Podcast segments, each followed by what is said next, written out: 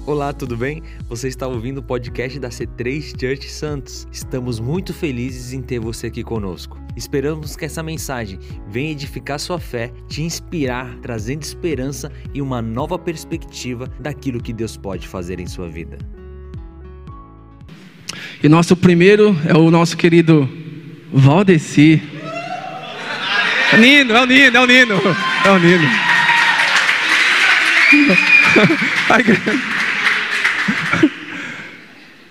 Eu chamo pelo nome as pessoas, né?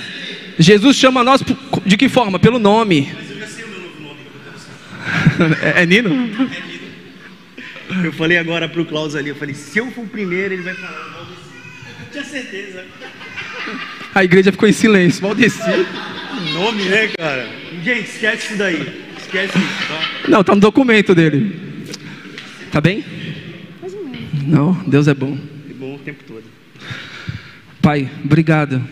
Obrigado por esse coração, por esse grande homem, grande irmão, grande filho. Obrigado porque você tem refletido a tua glória na vida dessa família, na vida dele. O Senhor bem sabe quanto ele te procurou, Senhor. O quanto o Senhor confrontou ele também.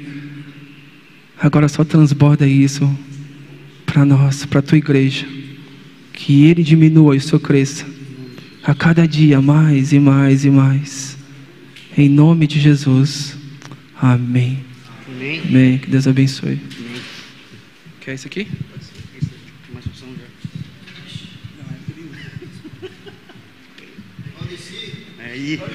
Bom dia, bom dia, tudo bem família? Bom, para quem não me conhece, eu sou o Nino, tá? Não sou o Valdeci. É, caramba, é, é um motivo para mim de muita alegria estar aqui, mas ao mesmo tempo que o meu coração está muito alegre em poder estar aqui ministrando algo que Deus colocou em meu coração para vocês, o meu coração também fica muito temeroso, porque falar da palavra de Deus é falar de coisas sérias, de coisas do reino, de coisas espirituais. E é engraçado que quando o pastor falou para mim se eu poderia trazer uma mensagem no 3 por 15, eu falei, pastor, eu vou olhar minha escala porque eu trabalho de turno, né? E aí eu fiquei assim, caramba, eu não vou olhar a escala agora não, vou esperar mais um pouquinho, né? E tal, vai que dá certo, né? E eu fiquei meio temeroso. E olha que engraçado, eu fiquei meio querendo fugir daquilo que Deus tinha para minha vida, para que eu trouxesse para a igreja. E antes do pastor me chamar para pregar, Deus já tinha colocado no meu coração de trazer uma palavra dessa. E ah, valeu, Thiago, valeu, obrigado. e foi engraçado que Deus, bem antes, colocou isso no meu coração, essa palavra no meu coração. E eu falei, meu, quando alguém me chamar para trazer uma palavra, eu vou trazer isso, que Deus já colocou em meu coração. E Deus foi ministrando ao longo desse tempo, Deus foi trazendo algumas coisas para mim, que começou a me confrontar. E nesse meio tempo que o pastor falou comigo, eu quis fazer igual a esse cara que eu vou trazer essa palavra para vocês. Porque ele, quando foi chamado para trazer uma palavra, ele quis fugir, ele quis correr, ele foi para um outro lado, e ele não queria fazer aquilo, por uma série de motivos que estavam no coração dele, que eu vou trazer algumas coisas para vocês aqui, do que estava no coração dele, de que muitas vezes está também no meu coração, e eu acredito que no coração de muitos que estão aqui. E ele quis fugir, ele quis ir para um outro lado, e eu acho que vocês já estão entendendo mais ou menos de quem eu estou falando. Na verdade, quando a gente fala desse profeta, a gente não pensa nele, a gente pensa numa outra história que a gente sempre aprendeu. Eu lembro que eu fui nascido e criado na igreja, desde que eu sou pequenininho, né?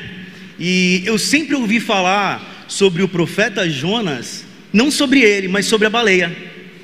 Eu sempre aprendi que a história do profeta Jonas tinha a ver com a baleia. Quando na verdade a, a história do profeta Jonas, o que mais importa nela não é nem Jonas nem a baleia. Mas se a gente for analisar os fatos do que fala no livro de Jonas, a gente vai observar que o que mais se fala nesse livro é sobre a soberania e sobre a grandeza de Deus. Eu não sei se vocês já tiveram a oportunidade de ler esse livro todo, é um livro bem pequenininho, quatro capítulos, e eu encorajo a todos vocês que não puderam ler esse livro todos a ler. Eu vou dar um contexto bem rápido para vocês de como que foi a história, para que a gente possa todo mundo ter mais ou menos o mesmo entendimento. E vamos lá, para começar. Olha só, Jonas, ele recebeu a palavra do Senhor, que era para ele ir até uma cidade, até Nínive, e anunciar que dentro de 40 dias, se eles não se arrependessem, a cidade seria destruída. E o que acontece? Ele fala: Não, beleza, eu vou. Só que ele não vai para Nínive, ele vai para outro lugar. Ele vai para Tarsis. Alguns pregadores, alguns estudiosos, eles dizem Tarsis para Nínive era uma distância de aproximadamente 800 km, 800 quilômetros. Então era uma certa distância. Se para a gente hoje, que faz essa mobilidade de carro, de avião, já se torna, de avião até que não é tão demorado, é 50 minutos daqui de São Paulo para o Rio de Janeiro, por exemplo, que dá 700 quilômetros, né?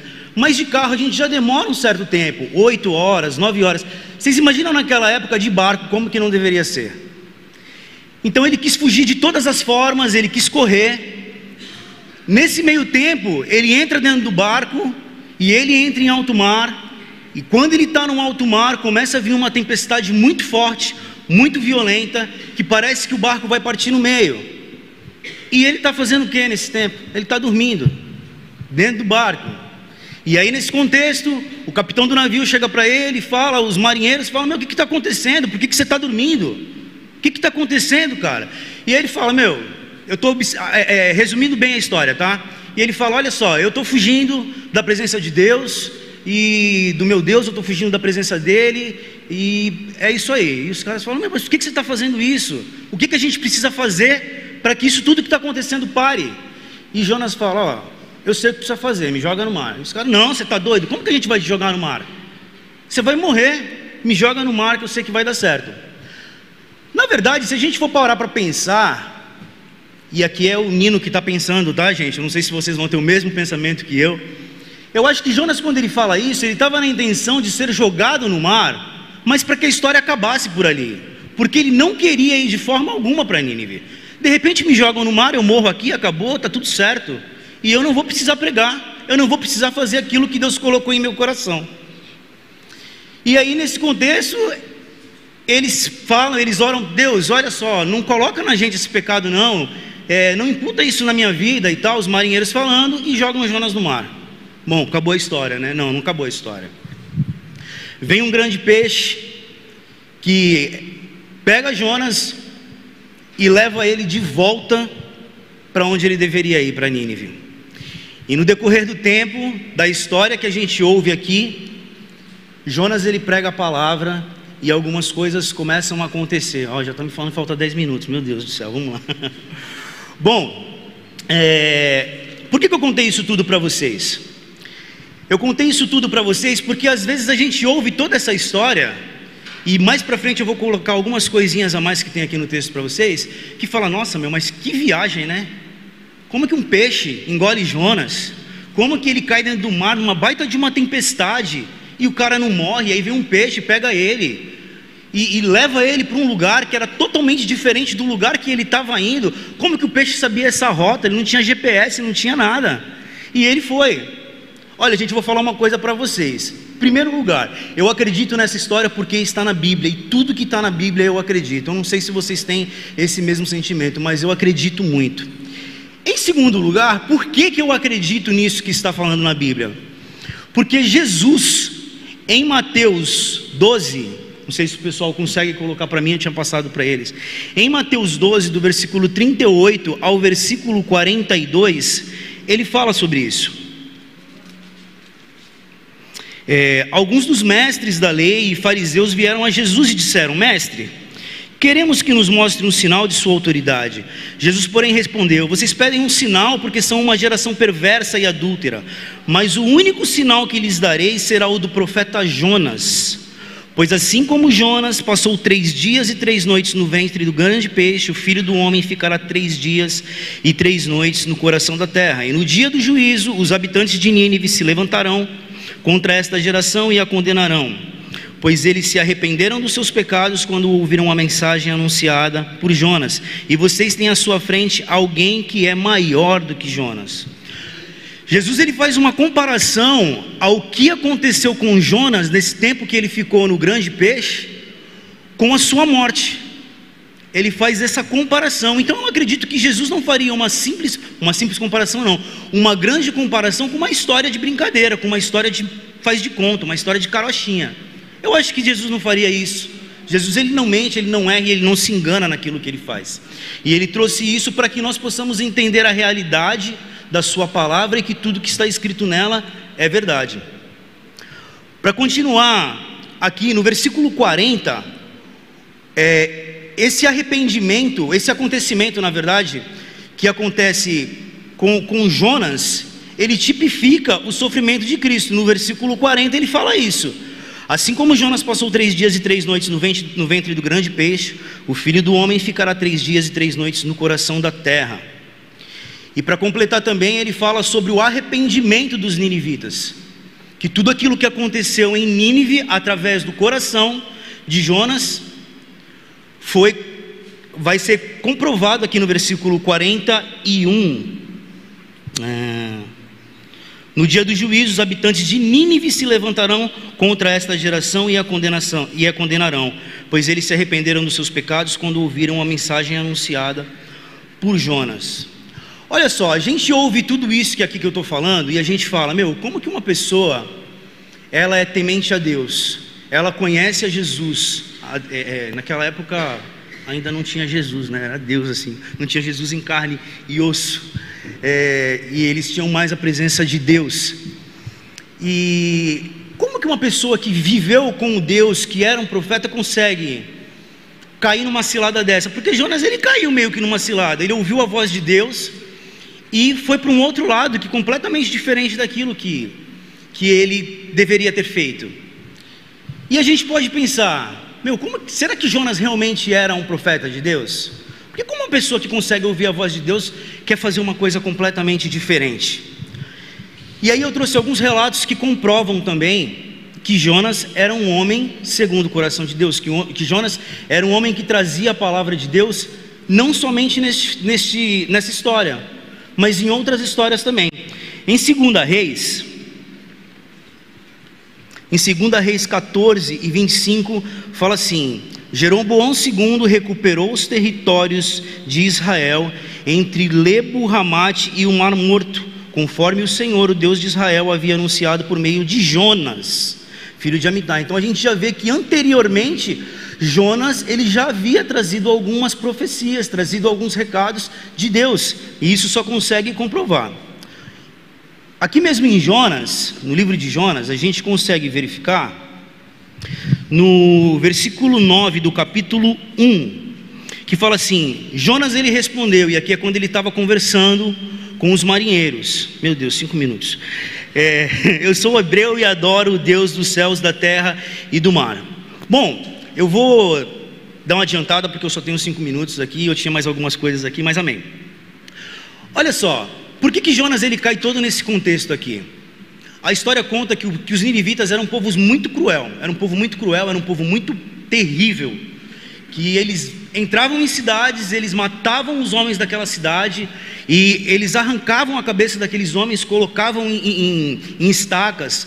Até o, o Augusto Nicodemos ele fala que tem tem um livro que mostra uma imagem de um ninivita arrancando a língua de um homem com as próprias mãos. Então a gente consegue imaginar como eles eram terríveis. E provavelmente o povo de Jonas já havia sido atacado pelos ninivitas. Então quando Deus confronta Jonas, vai lá e fala para eles sobre que eu vou destruir aquela cidade se eles não arrepender, se eles não se arrependerem. Eu não sei no coração de vocês, mas se fosse com o meu povo, no meu coração, eu teria o mesmo sentimento de Jonas eu falaria: Meu, Deus, caramba, não, eu não vou falar isso para eles. Eu quero mais é que o Senhor destrua eles. Eu quero mais é que o Senhor acabe. Gente, eu estou sendo sincero com vocês, desculpa a minha realidade. Talvez vocês não, não sejam um coração como o meu, mas meu coração seria dessa forma. Eu falaria para Deus: Deus, não é legal. Eles pisaram na bola, meu. Eles mataram todo mundo, roubaram tudo. O povo que sobrevive, eles levaram para um lugar tão distante que não podem nem voltar para cá. Foram escravizados. E nesse contexto ele vai para lá. E algum, é, é, aqui no livro de Jonas fala também assim, ó, que a cidade para ser percorrida durava em torno de três dias para percorrer a cidade inteira. E algumas pessoas falam que ele foi muito rápido para pregar, porque ele não estava muito afim de falar aquilo, e outras pessoas já falam que ele foi muito rápido para anunciar aquilo que ele deveria anunciar, para trazer a clareza para o povo. Tanto é que em um único dia ele trouxe aquela palavra, e aí acontece uma coisa sobrenatural. Porque eu não sei, mas assim, eu acho que em toda a história da Bíblia, nunca houve uma pregação de um único dia que toda uma cidade veio se arrepender. Que o rei reconheceu aquele pecado da cidade, convocou a cidade e toda a cidade veio e se arrependeu. Isso é uma coisa muito forte que aconteceu com Jonas, porque mesmo com tudo isso, o coração dele ainda continuava intrigado. O coração dele ainda continuava, caramba, Deus, isso não é certo. Tanto é que ele sai do lugar que ele estava, depois que ele anuncia a palavra que ele anuncia, as pessoas começam a se arrepender, ele vai para um outro lugar e ele começa a aguardar para ver o que, que vai acontecer naquela cidade. Meu, vai ter a destruição? Não vai ter a destruição? Caramba, Deus. E aí o que acontece? Ele fica guardando ali tanto tempo que ele acaba adormecendo. A Bíblia fala que ali era um lugar muito quente, muito quente. E olha que engraçado, Deus coloca, Deus faz com que brote uma planta com folhas grandes para acalmar um pouco aquele calor que estava na vida de Jonas, né? Aquela quentura que estava. E ele consegue adormecer. Quando ele acorda, Vem uma lagarta, um verme, em algumas traduções da Bíblia fala, que pega e dá uma mordida naquela árvore ali e aquela árvore se seca. E olha que engraçado, gente, eu não sei vocês, mas quando nós estamos centrados nos nossos problemas, nas nossas dificuldades, em coisas que muitas vezes nós queremos que o nosso coração é, é, seja justiçado, né? Tem uma justiça para o nosso coração, para aquilo que está dentro da gente. Pô, fizeram isso comigo, fizeram com aquilo. A gente não consegue entregar nada. Meu Deus, falta um minuto. Gente, eu vou adiantar. Olha só. E o que acontece com, com a gente não é diferente. A gente quer que haja uma justiça. E Jonas ele estava aguardando isso. Jonas ele estava esperando para que isso acontecesse essa justiça. Bom, ele ficou tão indignado com a morte daquela árvore que ele se preocupou com aquela árvore e falou: Poxa vida, Deus, eu queria morrer, tira a minha vida então. E Deus fala para ele no final: Meu, você está se preocupando mais com uma árvore do que com os ninivitas. E aí, um ponto de clareza aqui para nós é: quantas das vezes nós conseguimos nos preocupar mais com coisas mais com dinheiro, mais com carro, mais com várias coisas que nós temos, até mesmo com animais. Quem nunca ouviu aquela frase, né? Quanto mais eu conheço o ser humano, mais eu amo os animais. Quantas das vezes a gente se preocupa mais com coisas do que com pessoas? Eu quero trazer uma coisa para vocês. Não importa o que aconteceu, Deus ele continua amando a geração. E o seu amor dura para sempre. E ele está disposto a qualquer um que se arrepender dos seus maus caminhos e voltar-se para Cristo, Ele está disposto a trazer essa pessoa para o seu reino, trazer a pessoa para o centro da sua vontade. Eu tinha mais algumas coisas para falar para vocês, mas já acabou meu tempo, a pastora Manu está ali. Só para finalizar, a história de Jonas ela termina em aberto, porque a gente não sabe realmente o que aconteceu com Jonas. Mas eu consigo entender que a minha história ainda não terminou, a sua história ainda não terminou. O que nós vamos fazer com a nossa história? o que Deus vai trazer para nós para que nós possamos continuar uma história com um coração igual ao coração de Cristo, um coração que perdoa, um coração que ama, um coração que é compassivo e cheio de graça. Deus abençoe a vida de vocês. Amém.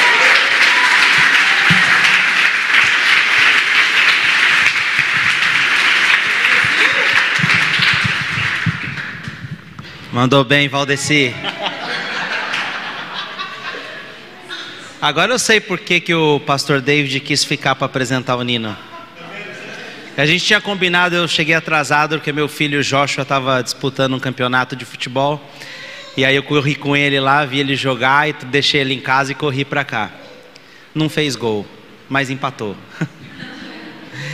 mas o, aí eu cheguei aqui, cheguei, David. Aí ele não, deixa que eu apresentação do Nino eu quero fazer. Gente, mas que incrível essa história, né? Como é que pode um dia um homem de Deus, porque Deus lhe deu uma palavra, passou a pregar, 120 mil pessoas se converteram, inclusive as autoridades daquela cidade. Para mim, isso é avivamento. E avivamento está conectado a arrependimento. E se você quer viver um avivamento na tua vida, não tem como você ser avivado sem o arrependimento. Então é muito importante nós caminharmos sempre nesse entendimento que se eu quero viver algo novo de Deus na minha vida, eu não posso ter pecados sem estar resolvido perante o Senhor. Né? Então é muito importante a gente entender isso. E que história incrível que nos motiva, né? Nos motiva a não desobedecer a Deus, primeira coisa porque quando Jonas ele entrou naquele barco fugindo da vontade de Deus, ele trouxe desgraça não só para a vida dele, mas ele trouxe desgraça para todos que estavam em volta dele.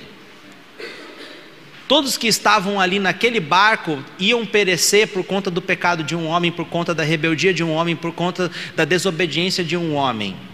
E a mesma coisa acontece é, em nossos lares, quando o pai de família está em desobediência, quando o pai de família caminha longe dos caminhos de Deus, ele atrai a turbulência e a tempestade, e infelizmente vão sofrer a esposa, os filhos e etc. Por isso que é importante a gente sempre ter um coração voltado em obediência ao Senhor, porque as bênçãos de Deus não acrescentam dores, amém? Ela só nos promove, nos eleva, nos leva a lugares mais altos, e se for sim passar por um momento de dificuldade, Deus sempre será glorificado naquilo que o Senhor nos leva a fazer, amém? Amém. Dá mais uma salva de palmas para o nosso querido Nino. Obrigado, Nino. Queria chamar agora o nosso próximo pregador, o Lael, vai falar sobre João Batista, mais um dos grandes profetas.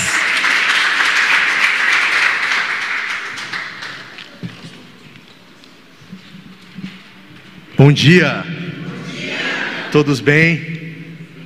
Eu estou um pouco nervoso, viu, gente? Vou confessar para vocês. Quero convidar vocês para abrir, abrir a Bíblia no livro de Lucas, capítulo 3 para a gente ler a passagem. Amém?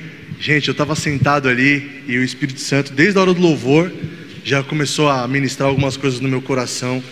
E uma coisa que tem que ficar clara na nossa mente nessa manhã é que o Senhor nos chamou para ser um transformador de ambientes. Amém? Independente do lugar que nós estejamos, seja em casa, seja na sua família, seja no trabalho, independente do lugar que nós estejamos, nós precisamos ser agentes transformadores de ambientes. Amém? Vamos lá, vamos ler? É, versículo 1: Fazia 15 anos que Tibério era o imperador romano. Nesse tempo, Pôncio Pilatos era o governador da Judéia, Herodes governava a Galiléia, e o seu irmão Filipe governava a região de Itureia e Traconites, Traconites Elisânias era o governador de Abilene. E Anás e Caifás eram os grandes sacerdotes. Foi nesse tempo que a mensagem de Deus foi dada no deserto a João, filho de Zacarias.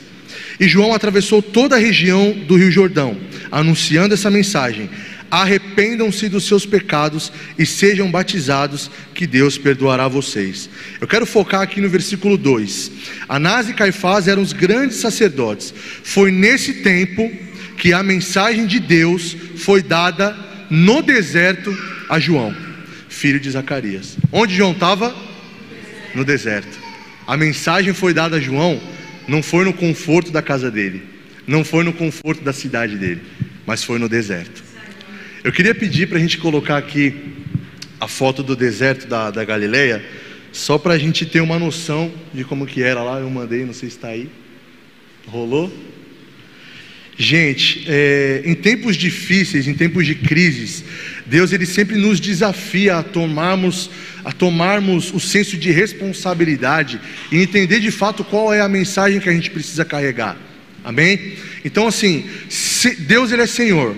Deus ele é Senhor, ele é soberano. Nada foge do seu controle. Independente do período que nós estejamos passando, Deus ele sempre vai nos desafiar a tomar postura e entender qual que é o nosso propósito. Amém?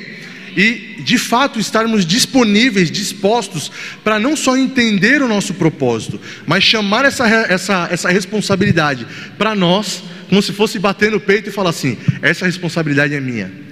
Amém? Nós, como igreja, atualmente C3, localizada em Santos, temos a responsabilidade de não só entender a mensagem que está sendo pregada, mas sim encarnar a mensagem para poder transmitir essa mensagem. Amém? E assim poder alterar, alterar a realidade que nós vivemos. Amém? Todas as vezes que o Senhor ele precisa levantar alguém, não importa a situação. Nesse período aqui, eu quis salientar é, é, o versículo 2, é, citando Anás e Caifás, porque esse período foi um dos períodos mais difíceis que existiram na história. Né? A gente sabe, tudo que já foi pregado aqui, o pastor Fábio citou Daniel, falando da Babilônia, depois a gente teve outros períodos que são muito conturbados, resultando num, num, numa podridão muito grande numa podridão política, numa podridão é, é, de, de pecados, de iniquidades e de tudo que desagrada ao Senhor. Nesse período, nesse tempo, como o Nino bem falou aqui, citou Jonas e Nínive, nos tempos de mais escuridão, Deus conta com a sua igreja. Deus conta com pessoas que vão entender essa mensagem e não só entender, mas encarnar essa mensagem como João Batista fez. Amém? Não existem, não existem barreiras. Deus ele sempre pode virar o jogo. Então, eu quero colocar três pontos rápidos aqui. Eu não sei nem quanto tempo eu já estou falando, gente, mas eu vou correr para conseguir falar esses três pontos. É, o deserto ele é necessário para que aprendamos e amadureçamos. De acordo com Lucas 3, 1, 2 e Números 4, 3, um levita ele começaria seu ministério aos 30 anos de idade. Deduzimos então que João Batista passou pelo menos duas ou três décadas antes de começar o seu ministério. Quanto tempo João Batista levou no deserto? Duas ou três décadas. Se a gente passa uma, duas, um ano, dois anos em um deserto, a gente já reclama. Não é verdade? Eu posso falar por mim. Eu sou um cara assim que eu aprendo muito com a minha esposa, gente. É, eu, eu, sempre tento ter, uma, ter uma, uma, visão positiva das coisas, de tudo que a gente enfrenta, de todas as fases que a gente passa, né? E a minha esposa, um período atrás, ela começou a fazer terapia com a pastora Raquel, não sei, a maioria conhece aqui, e ela desafiou a Amanda. A Amanda sempre, antes da, da, da, da terapia, ela tinha uma postura tipo assim: desculpa, amor, estou falando de você aqui sem combinar nada. Hein? Ela tinha uma postura tipo assim Ai, caramba, sabe? Que situação que a gente vai passar. A gente vai, caramba, né? Deus, de novo, meu Deus. Como fala, né? O crente não tem um dia de paz. e aí a pastora Raquel falou assim: Amanda, eu te desafio a você tirar de toda a situação que você passa três pontos positivos. Agora pensa, gente, naquele deserto, naquela dificuldade, naquela situação, você para a gente da, sua, da situação e fala, tudo bem, eu vou tirar três pontos positivos disso. Gente, eu não sei se vocês têm facilidade, mas é muito difícil. Você fala três pontos positivos, tá bom. A gente já começa meio assim, né? Ah, tá bom, então vamos lá, vamos tentar. Só que no decorrer do processo, ao longo do processo, a Amanda ela começou a mudar de postura. Então, é, quando a gente chegava diante de algum problema, a Amanda falou assim: amor, eu aprendi que a gente precisa mudar nossa postura. Então vamos fazer o seguinte: vamos orar agradecendo a Deus e vamos comemorar antes disso acontecer. Amém? Eu falei, beleza, né? Vamos ver como que é esse negócio, né? Gente, a gente tinha feito um desafio, tinha orado ao Senhor e tudo mais. Eu falei, Senhor, eu tenho uma meta pessoal no trabalho, eu tenho, falta 10 minutos, eu tenho uma, uma meta pessoal é, ministerial que o Senhor me desafiou, que o Senhor colocou no meu coração, e eu tenho certeza que, de fato, a gente caminha pela tua palavra, a gente caminha por palavras, amém? Então, tanto que, quando a gente lê aqui, a gente vê que a palavra do Senhor, ela vem ao nosso encontro. Não importa onde a gente esteja, a palavra do Senhor, ela vem ao nosso encontro. E a gente tem a certeza de fato, quando essa palavra ela vem ao nosso encontro, qual a postura que a gente tem que fazer. É como se o céu estivesse te observando é, é, e, e, e, e pensasse assim: qual vai ser a postura dele diante dessa situação? Então a gente parou, a gente orou, a gente agradeceu e a Amanda orou assim: Senhor, o Senhor sabe que isso é difícil para nós. É difícil ter uma postura como essa, mas nós queremos agradecer. Nós queremos agradecer, porque eu sei que independente do que acontecer, nós vamos é, ser gratos, nós não vamos reclamar, não vamos ter essa postura. Isso é uma coisa que o deserto nos ensina. Então, se você passa um ano, um mês, uma semana, dois dias, independente da situação, independente de qual seja o deserto que você vai enfrentar, amém? Esse deserto ele serve para nos amadurecer, para amadurecer a nossa fé. E aí, gente, é, só concluindo o testemunho, de fato a gente agradeceu, a gente orou e Deus ele trouxe através da nossa fé, através de, desse ambiente que foi gerado, Deus ele trouxe e isso acabou se concretizando. Amém? É, isso nos leva ao segundo ponto que é, eu coloquei como não é o local que faz o homem, mas sim o homem que faz o local. João Batista ele tinha todos os, todos os, os, os empecilhos possíveis para falar, gente, não, eu não vou. Gente, eu estou falando de 20, 30 anos no deserto. E o deserto, eu não sei se já rolou a foto aqui, mas assim, o deserto da Galiléia não era um deserto como a gente vê no filme, com aquela areinha fininha, né? Não, gente, era uma coisa assim, cheia de vales, cheio, montanhas enormes e vales profundos, areia grossa, pedra, e ele estava acostumado, ele ficou cascudo, acostumado a viver nesse ambiente. Amém?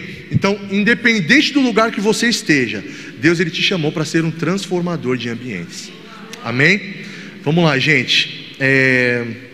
Último ponto: precisamos voltar a pregar sobre arrependimento, arrependimento e mudança de vida. Hoje temos uma pregação é, é, rasa de salvação sem o arrependimento. Torna o Evangelho em uma espécie de prática, uma ferramenta de engajamento com seu público, moldando o Evangelho e o adequando às suas vidas. Gente, eu tenho duas coisas rápidas para falar sobre isso.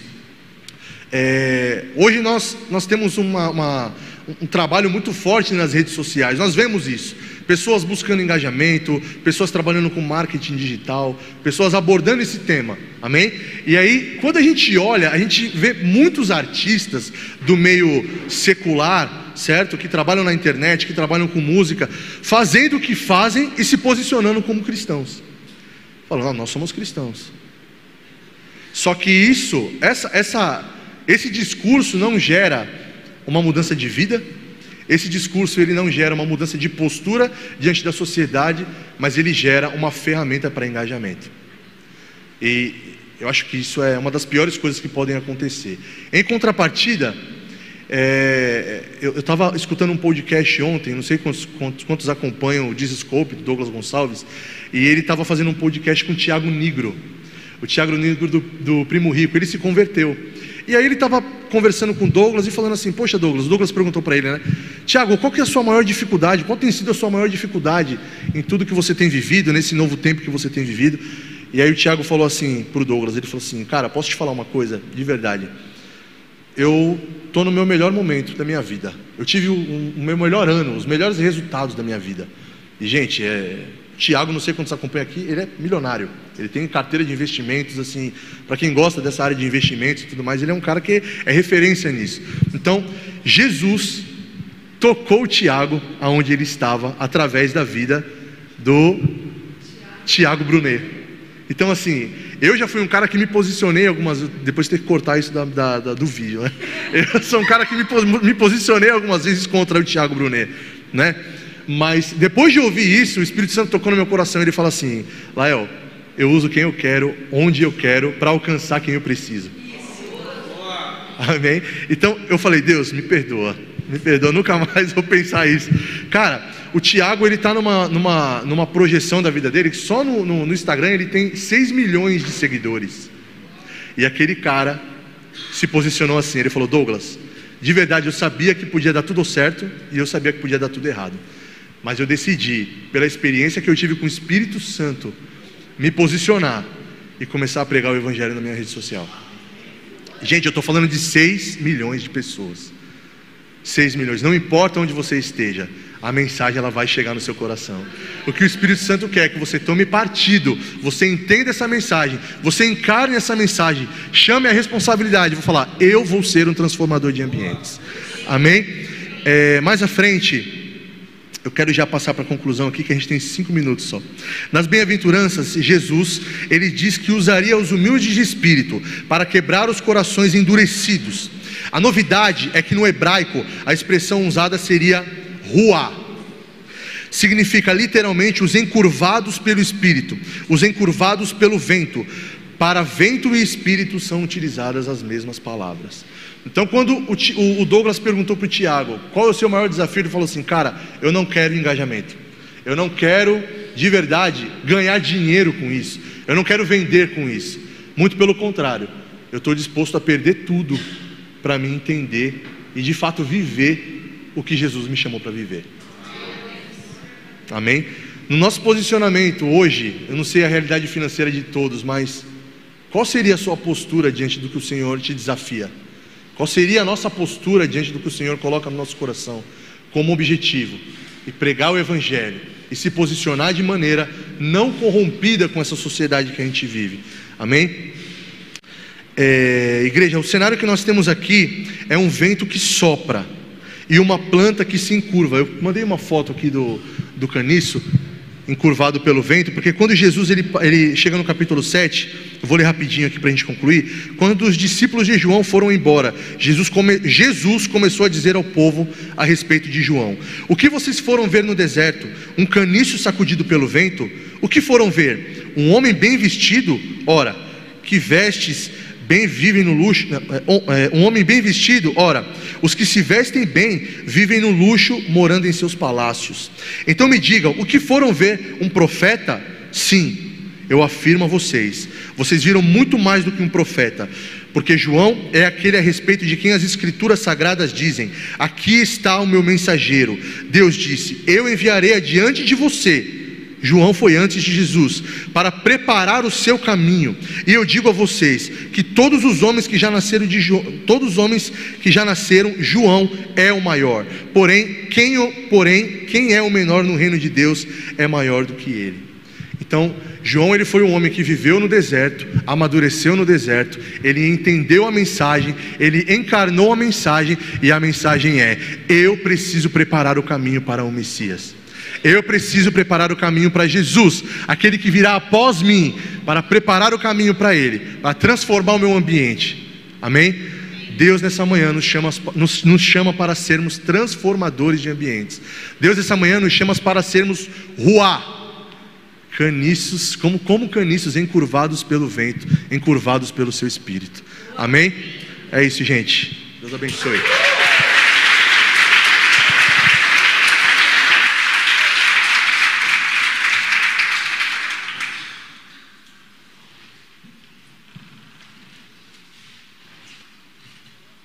Glória a Deus, que palavra, hein? Estamos esquentando mais e mais. Glória a Deus. Vocês estão animados?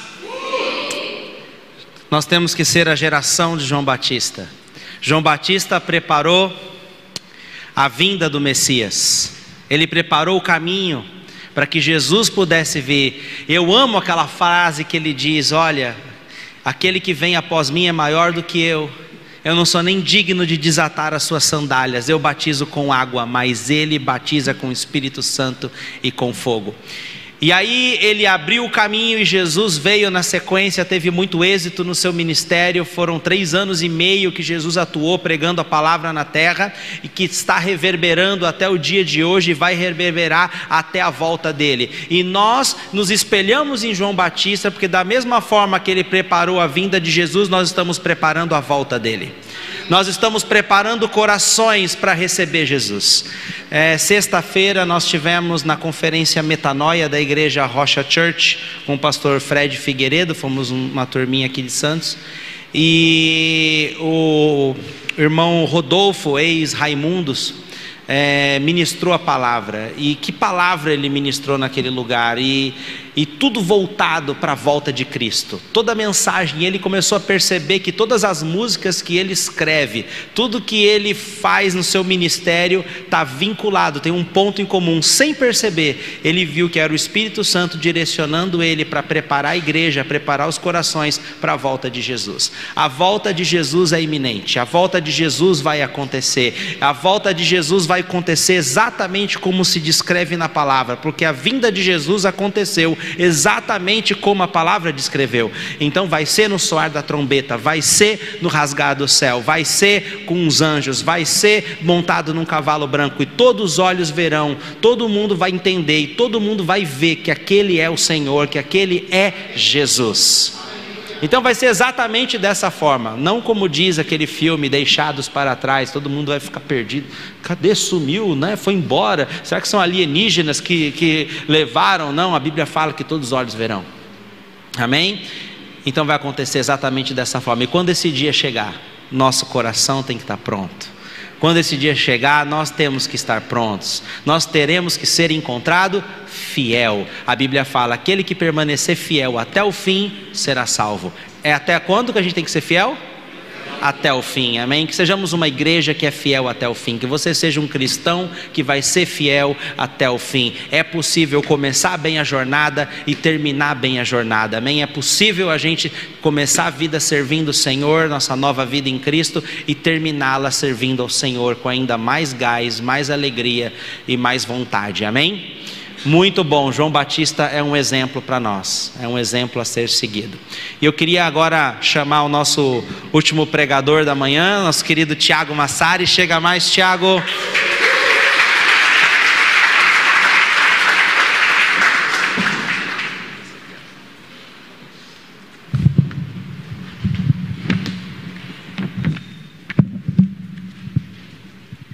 Bom dia, igreja. Bom, para quem não me conhece, eu sou o Thiago Massari, né? Eu, tô, eu faço parte do Connect da Tami e do André, que inclusive acabaram de ter bebê, a Bela, né? E aí a pastora Manu e o pastor David estão cuidando da gente ali é, nesse inteirinho, enquanto eles estão se dedicando à Bela, né? Eu sou casado com a Amanda Massari, né? Tenho três filhos, o, o Gabriel, o Luca e a Laura. O Gabriel e o Luca estão aqui hoje com a gente também. A Laura está lá embaixo na salinha Kids. E sou filho da Carmen e do Hélio, que estão aqui hoje com a gente pela primeira vez. Uma salva de palmas para eles que estão nos visitando. e eu estou aqui na, na C3 junto com a minha família há oito meses. A gente se mudou para Santos durante a pandemia. E foi com muita alegria, com muita honra que, a gente, que eu recebi esse convite de estar aqui com vocês hoje de manhã. Né? E eu estou aqui hoje para falar com vocês a respeito de Abacuque. É, é um, o profeta Abacuque, né, de Judá, ele viveu entre 625 e 620 a.C. E, além do nome dele, a gente não sabe mais nada a respeito de Abacuque. A gente só sabe que, na verdade, é, ele é o único livro profético da Bíblia em que o profeta não se, não se dirige ao povo, o profeta está se dirigindo diretamente a Deus, ele está conversando com Deus, e ele está trazendo as suas dores, ele está trazendo o seu sofrimento para Deus, mas mais do que isso, ele está questionando Deus.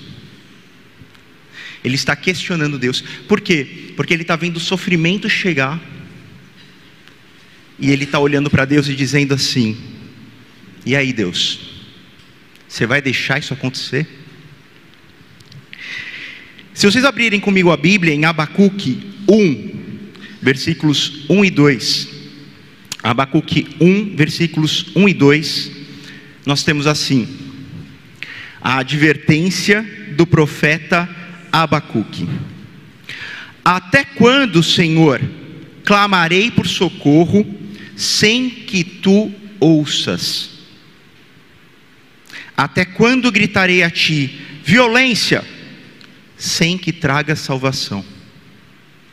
Olha que audácia de Abacuque, né? Nessa oração que ele faz, né?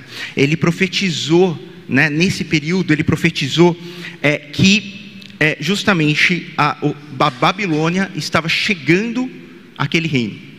E a gente viu já, pelas pregações até do pastor Fábio, que a Babilônia não tinha misericórdia, não tinha piedade.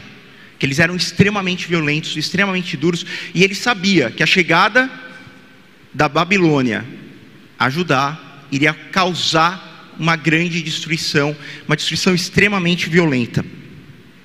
Mas o que ele também diz é que nesse momento, o que, que o povo de Deus estava fazendo?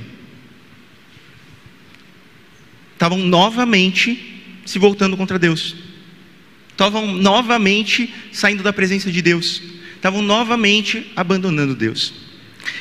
E é interessante, né, porque é, quando Abacuque chega com esses questionamentos, né, ele tenta entender né, o que, que Deus, por que, que Deus vai permitir que aquilo aconteça. Né?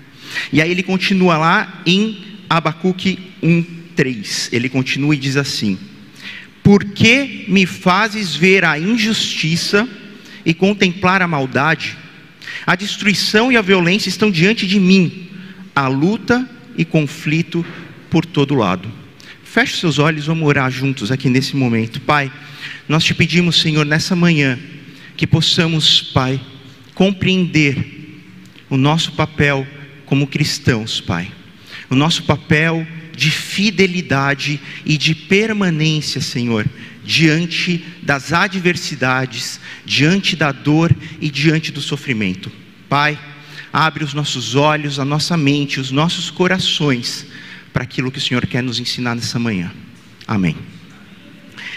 E aí eu tenho três mensagens principais que eu quero deixar para vocês aqui hoje. A primeira delas é: pare de fugir do sofrimento. Pare de fugir do sofrimento. Ninguém quer sofrer, né? Nenhum de nós quer sofrer. Não fugir do sofrimento não significa ir atrás dele, né? Ninguém vai atrás do sofrimento, mas a gente tem que parar de fugir do sofrimento. A gente, é, eu, eu, falei para vocês no, no, começo, eu sou eu, minha, minha, esposa, nossa família, a gente se converteu em 2015. E, e como que a gente se converteu? A gente se converteu porque a nossa filha menor, a Laura, que está lá embaixo, que na época tinha uma semana de vida, foi parar no hospital, praticamente morta. Ela chegou morta praticamente no hospital, com uma semana de vida.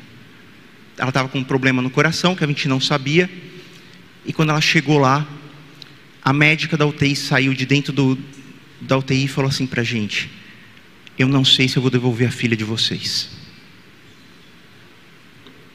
E naquele momento, a sensação que dá para a gente é a seguinte: por que, que isso está acontecendo?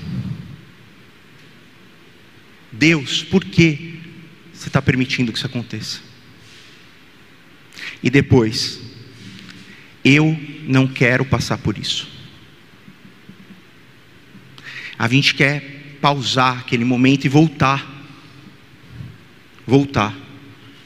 Entrar numa máquina do tempo e voltar para não passar por aquela situação,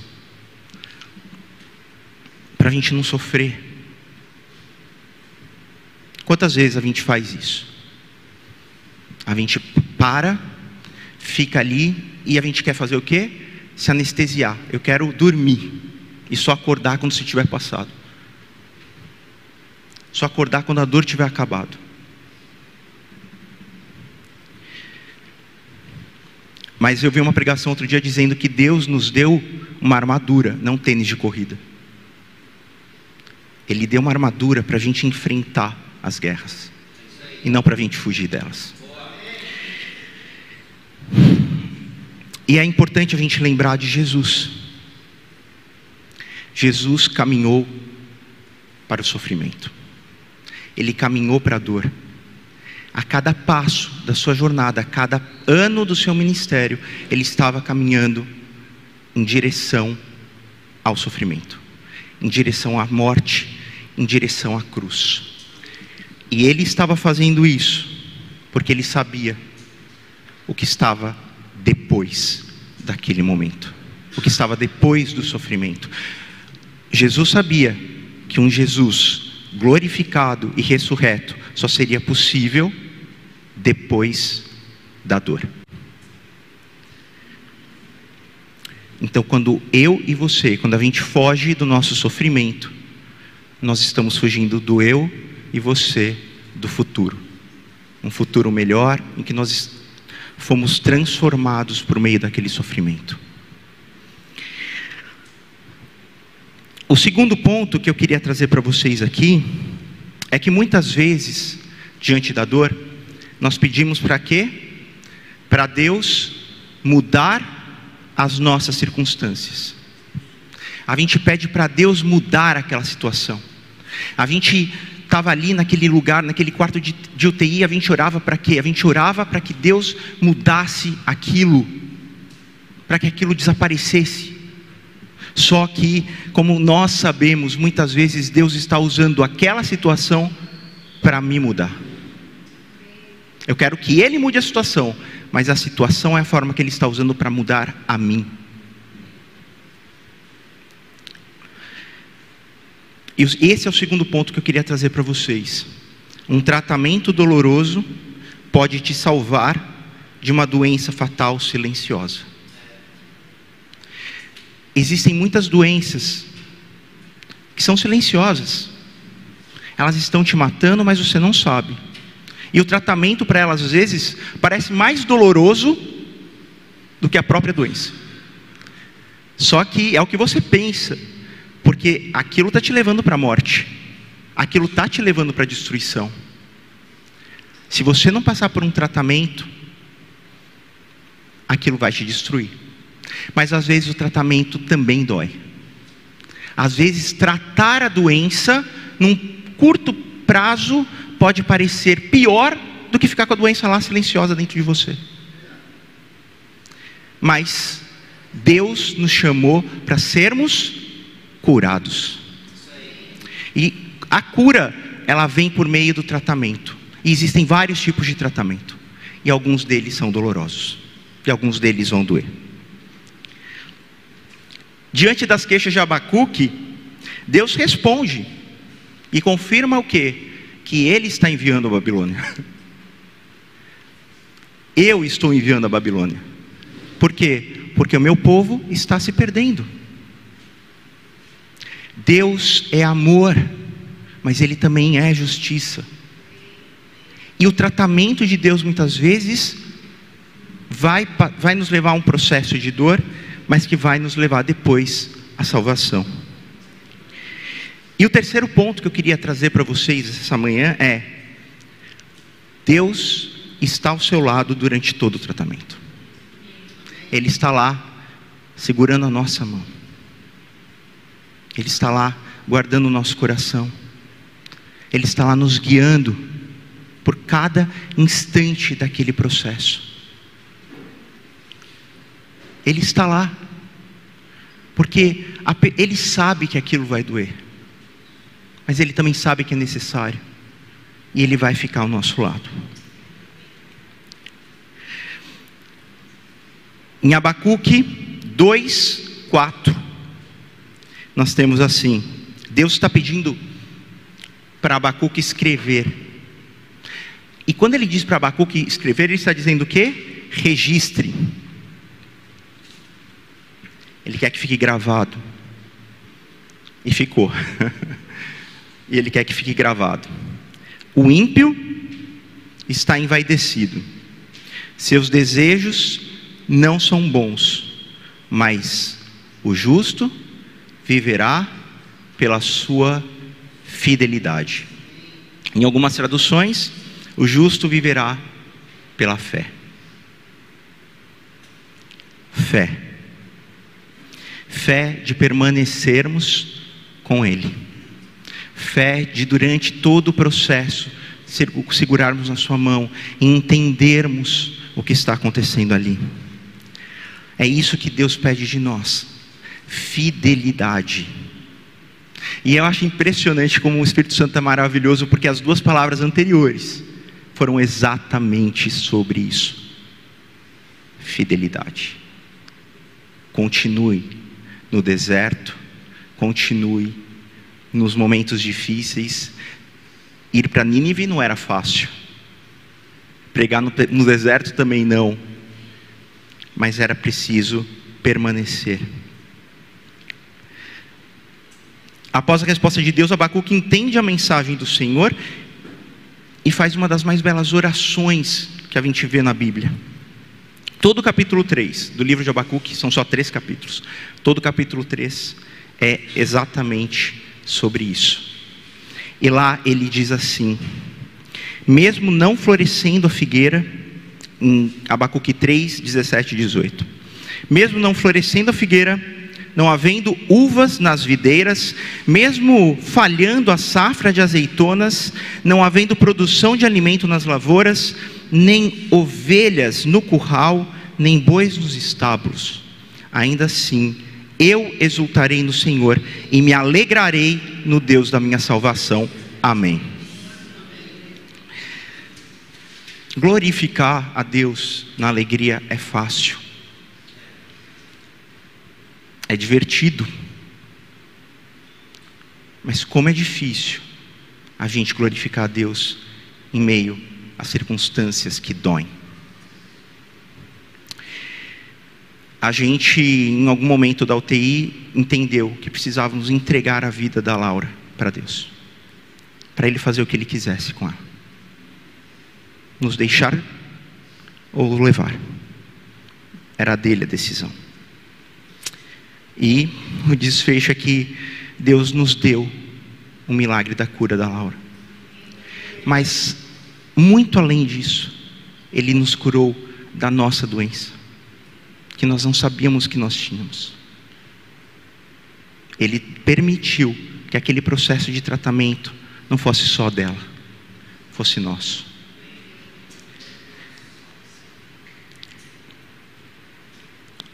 Eu não sei qual é a dor, a sua dor, o seu sofrimento. Mas hoje Deus está falando comigo e com você sobre como podemos continuar adorando a Deus mesmo em meio à dor e confrontados pelo sofrimento. Vocês têm a imagem rapidinho, só para colocar aqui a imagem que eu mandei para vocês. Eu acho interessante que quando ele. Não é essa, não, gente. Mas não tem problema. Ó, quando ele traz aqui, ó, ele traz o seguinte: é, mesmo não havendo, é, é, não florescendo a figueira, não havendo uvas nas videiras, mesmo falhando a safra de azeitonas, gente, vinho, azeite e diamantes só existem depois de sermos esmagados, pisados e colocados sob pressão. Então, o produto disso muitas vezes é melhor, mais caro e mais nobre do que o produto anterior. Muito obrigado. Valeu. Uma excelente noite a todos.